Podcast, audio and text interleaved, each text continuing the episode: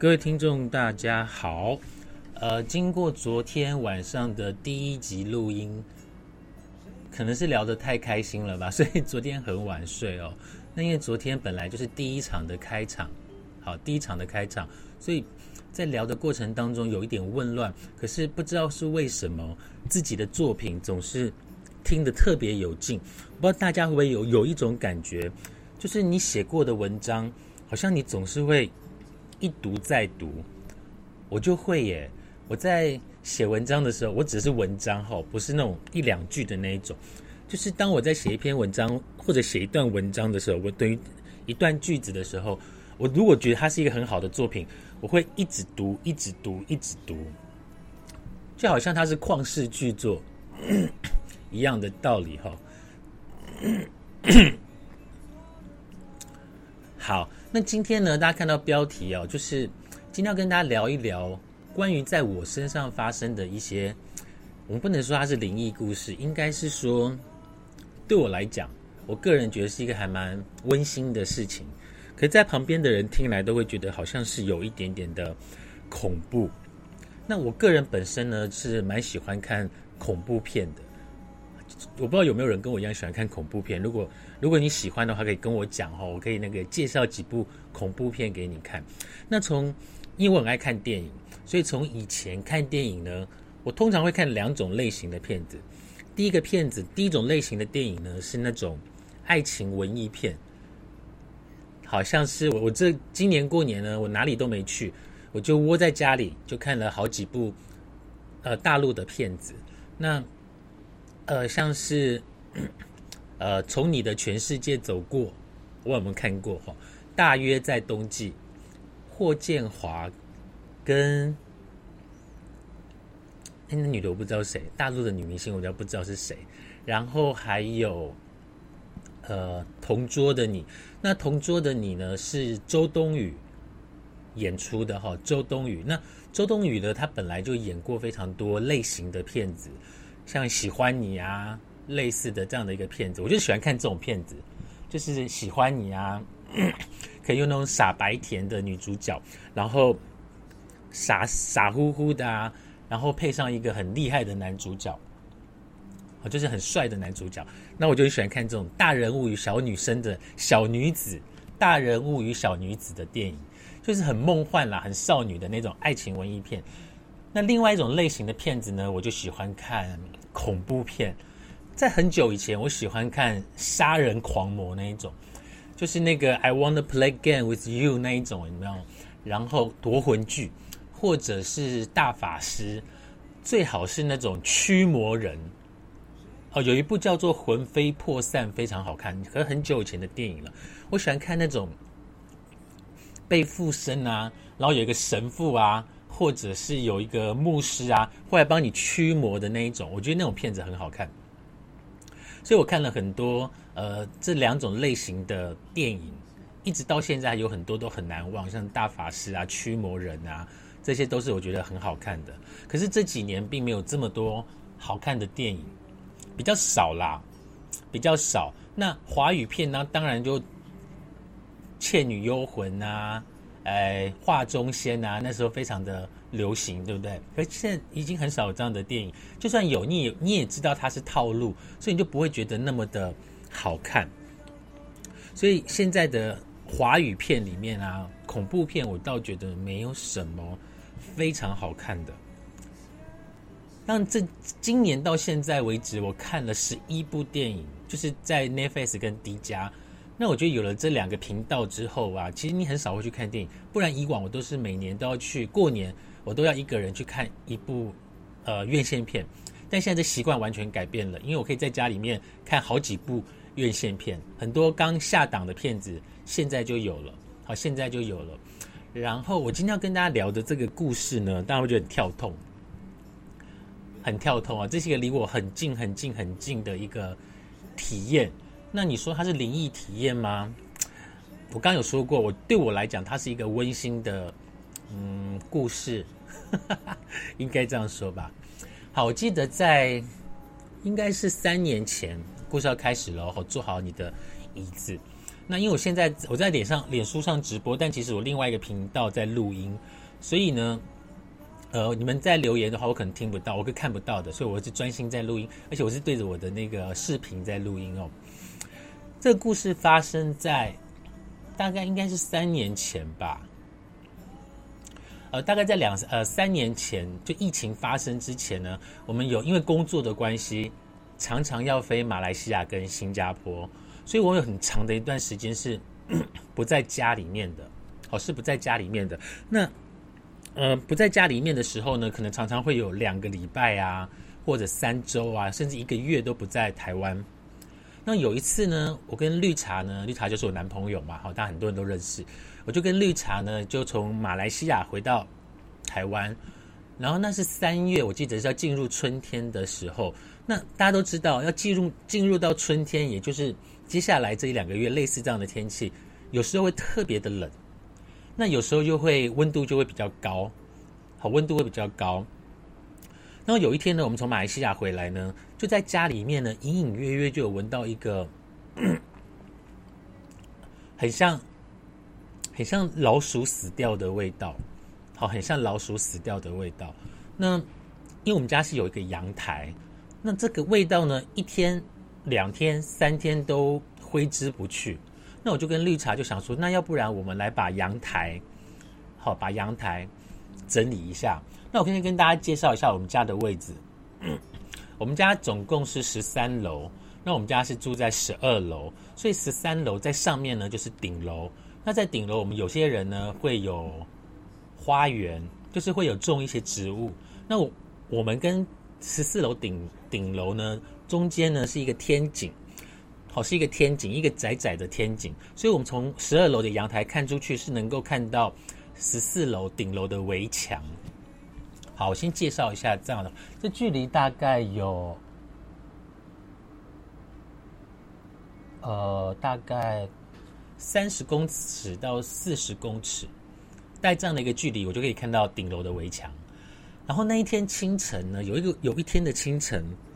因为很冷，然后那时候天还蛮暗的，大概五点多吧，我猜。那因为我是我绿茶是睡房间，我是睡客厅的沙发，因为我比较喜欢睡沙发，那这样也比较不会影响到两个人的睡眠的品质，所以我就睡在沙发。那那天我呢，我就睡在沙发，到了大概清晨五点多的时候，我不知道在做梦还是真的有听到，我我仿佛真的有听到，就是。有人在深夜里面捶墙壁，就是嘣嘣嘣，然后那个声音呢，直到我的耳朵。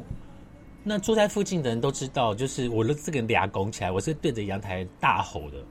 然后我那时候听到嘣嘣嘣，我就很火，很火。然后我就喊明嘛，就是那昏昏沉沉，就是还没有睡饱，就很堵然。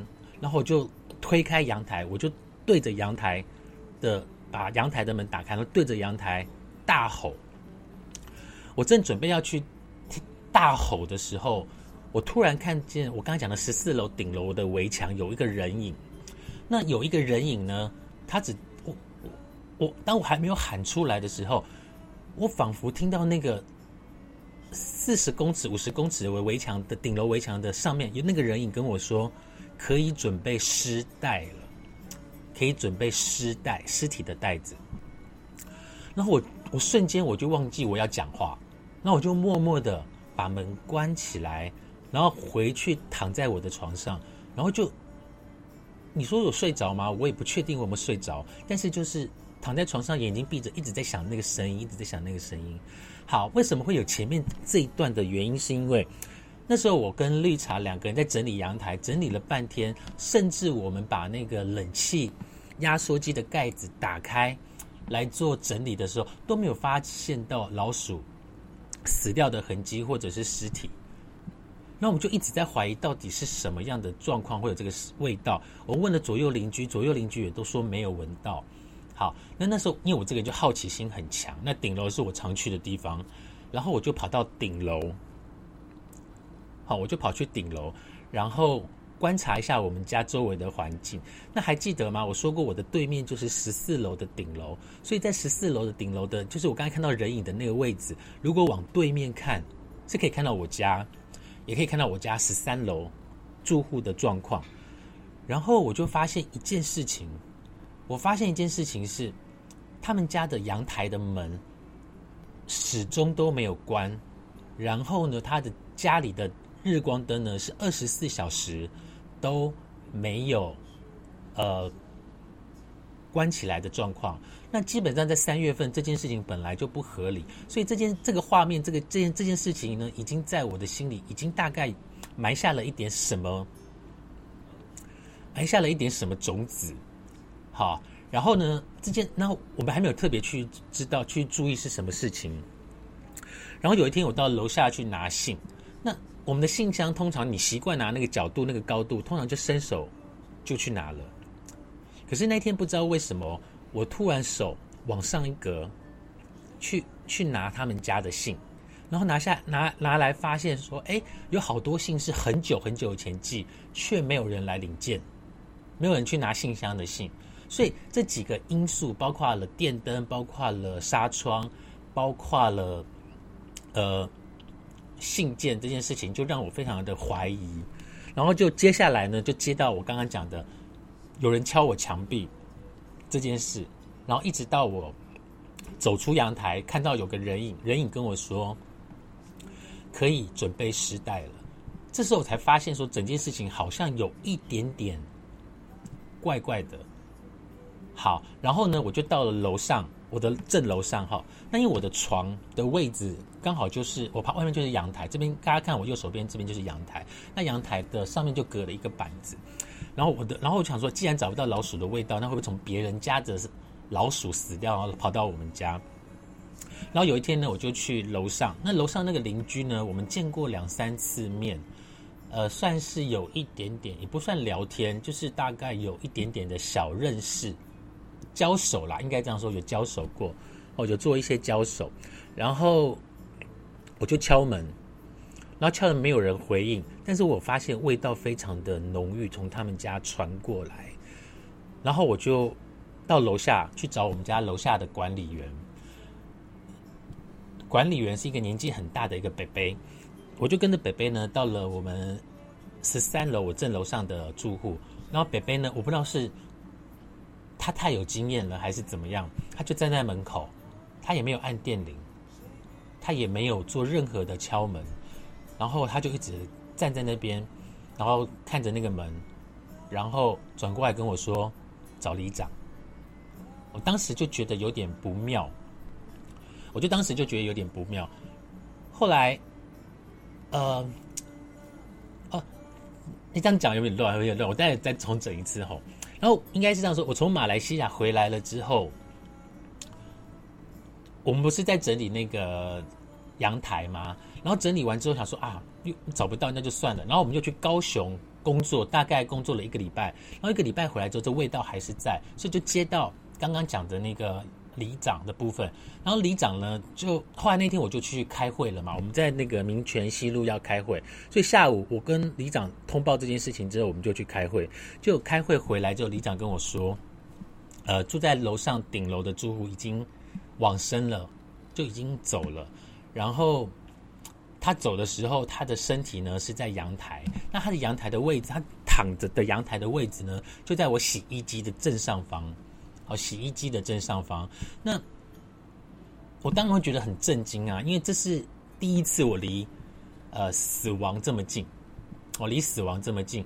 那可是我也觉得我做了一件事情是，呃，我也做了一件事情是能够帮助他被发现。大家去思考哈，你看我去了马来西亚、新加坡大概两个礼拜。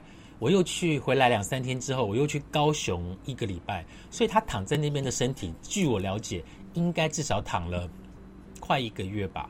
可这一个月里面，居然都没有人发现吗？那我就会去问一下左右邻居。大家都知道，台北的邻居是不会去管，呃，就是我们可能见了面点个头，但其实并不是太呃友好的关系，就是他很吵啊，或者是什么的，不就不会太熟悉，跟以前我们住的地方是完全不同。那他们都说没有闻到味道，所以我也不以为意。那当里长告诉我这件事情的时候，你知道我们里长多可爱？他还把照片拿给我看，就是他还拿那个照片给我看，就是他进去现场，然后拿照片，然后拍了照片，然后把照片给我看。我说你不用给我看，但是我我也没有说不敢看，只是觉得说，哇，怎么这么的，这种事情会发生离我这么近？那这么久一个月，可能甚至更久，怎么可能都没有人发现呢？然后真的是这住在这边的人都这么的冷漠吗？那？我重新再去思考整件事情的发生，我就觉得好像这件事情就是我应该要帮他做的。第一，我闻到味道之后，我到顶楼去做观察，观察了，发现电灯没有关，纱窗没有关，然后因为它是倒在电梯，呃，不是电梯，洗衣机的最下，我的位置的最下方，所以它在阳台的最角落，所以我的位置是看不到阳台最角落的。好，再来是我去完了马来西亚，闻到这个味道，又去了。高雄一个礼拜，这味道依然还在，甚至可能变得越来越浓郁。然后就在那个清晨，我就听到嘣嘣嘣敲墙壁，非常非常大的声音在敲墙壁。然后当我走出去，当我要出去骂人的时候，看到顶楼的阳台有一个人影，他仿佛直接在我的心里面跟我说：“可以拿湿袋了，好，可以拿湿袋了。”然后当天我才觉得有一点不妙，然后就去。通报给管理员，然后会后面通报给里长。那到下午我去开会，到整件事情发生，我再到十三楼去看，发现他们家已经被黄色的那种什么禁止现场进入的那个封条给封起来了。然后整件事情到这边才告一段落。所以我回想起来，是因为我跟他认识吗？还是他离我比较近？很近，真的很近哎，然后再来就是呃，可能他真的需要有人帮忙吧，好，他真的需要有人帮忙，然后整件事情回想起来，我就有点不太可思议，就是前面这件事情发生的那一两个礼拜，我整个人是处在恍神的状态，但是生活不允许你恍神嘛，好，所以我很快就恢复回来了。那有很多的朋友都会给我建议说啊，你要不要搬家啊？你要不要离开？这个地方啊，毕竟有一些奇妙的事情发生。那我本人对于这种事情是完全没有任何的呃排斥或者是呃不舒服。就是毕竟我也经历了那么多鬼片的磨练啊，然后也经历过真的在我国中的时候，真的我不知道你们有没有人有这样的经验，就是自己在家电视机突然打开，我们可以说它是修怕灯，但是你有遇过那种？录音机就是听卡带的那个录音机，是按下去才会 play 的那一种。我一个人在家的时候，他就自己唱歌了耶。就是这种事情，我都觉得我都见怪不怪了哈。就是对我来讲，这是些小事情。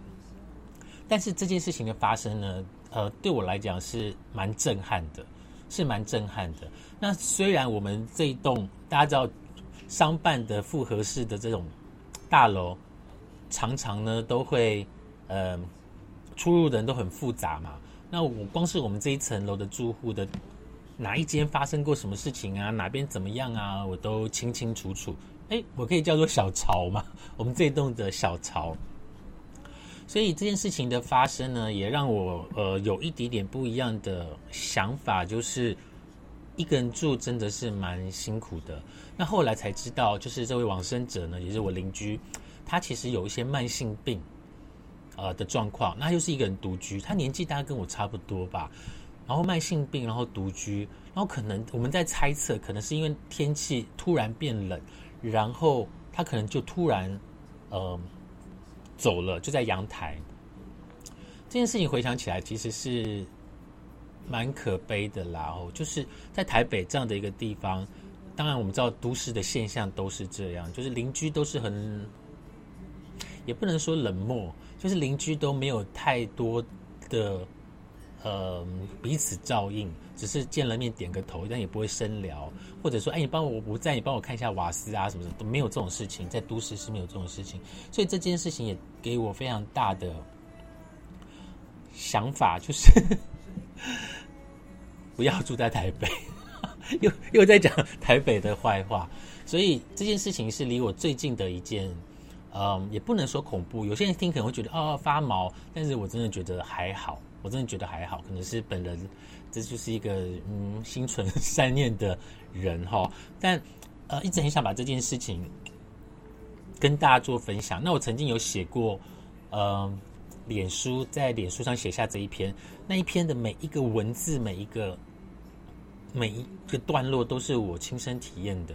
那后来我有那个文章，我把它关起来了的原因，是因为我觉得这件事情除了压在我心里。对之外呢，对往生者可能也不是太太好的一个内容。当然，我帮助了他，他受到帮助。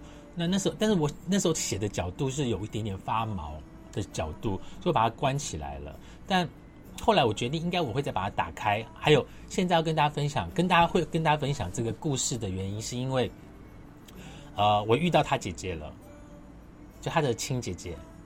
好，那我我会把这故事再说出来，原因是因为我心里面释怀了。呃，有一天呢，就是有人来敲我家的门，然后是那个水电工的师傅，他跟我说，呃，楼上我们家楼上呢浴室就是有水管漏水，那他抓漏的点呢是那个浴室的水呢刚好是水管破掉，刚好是在我家浴室的旁边，那就来问我说是不是可以借他们检查一下，然后呢？检查出来的确在我们这里之后，他呃就告诉我们说，那我可能要从你的浴室拆开墙壁拆开，才能把那个水管的洞给补起来。那之后呢，我们会帮你再把它装回去，然后会帮你把那个浴室的天花板都把它整理掉，然后另外再给我一个新的风扇。好，然后我就在想说，哦，好啊，那反正就是互相帮忙嘛。那那一天呢，刚好楼上的房东，呃，水电工就带他一起来看那个漏洞。然后一问之下才知道说哦，原来那个就是往生者的亲姐姐。然后我就很我我就很我是很兴奋的，我就想要跟他告诉他当天发生的一些状况。原因是因为我想跟他，我并不是想要让他知道说是我帮了他的弟弟，我只是想让他知道说啊，他发了这样的一个讯息，让我知道他需要帮忙。然后当我讲到跟他姐姐讲到这些的时候，他姐姐就突然就哭了。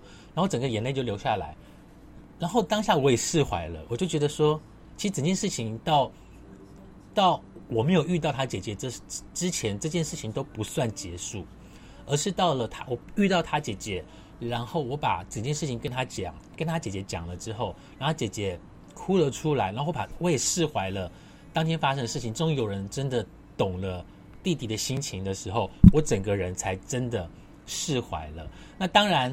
当然，因为这件事情呢，我家的浴室呢就换了墙壁的瓷砖跟全新的天花板。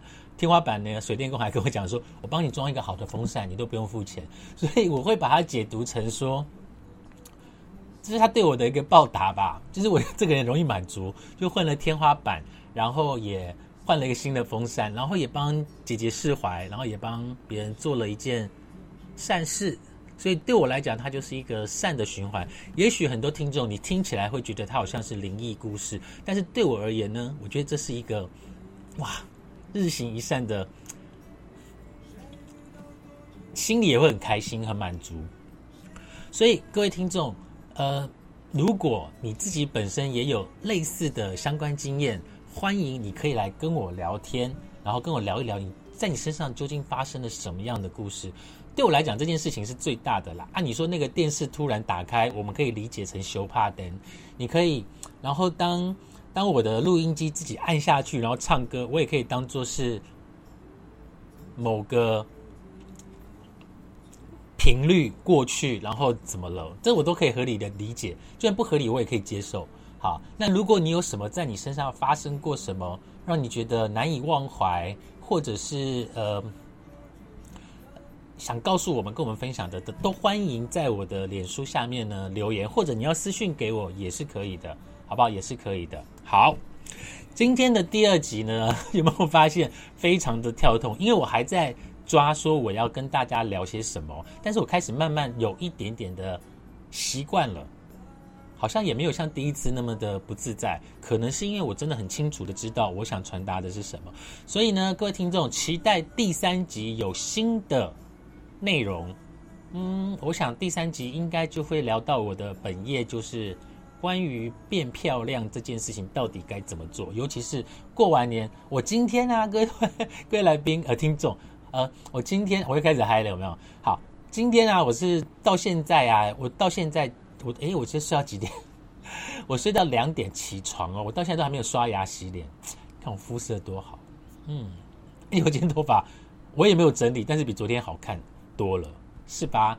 好，期待我们第三集的见面，各位听众再见喽，下次见，拜拜。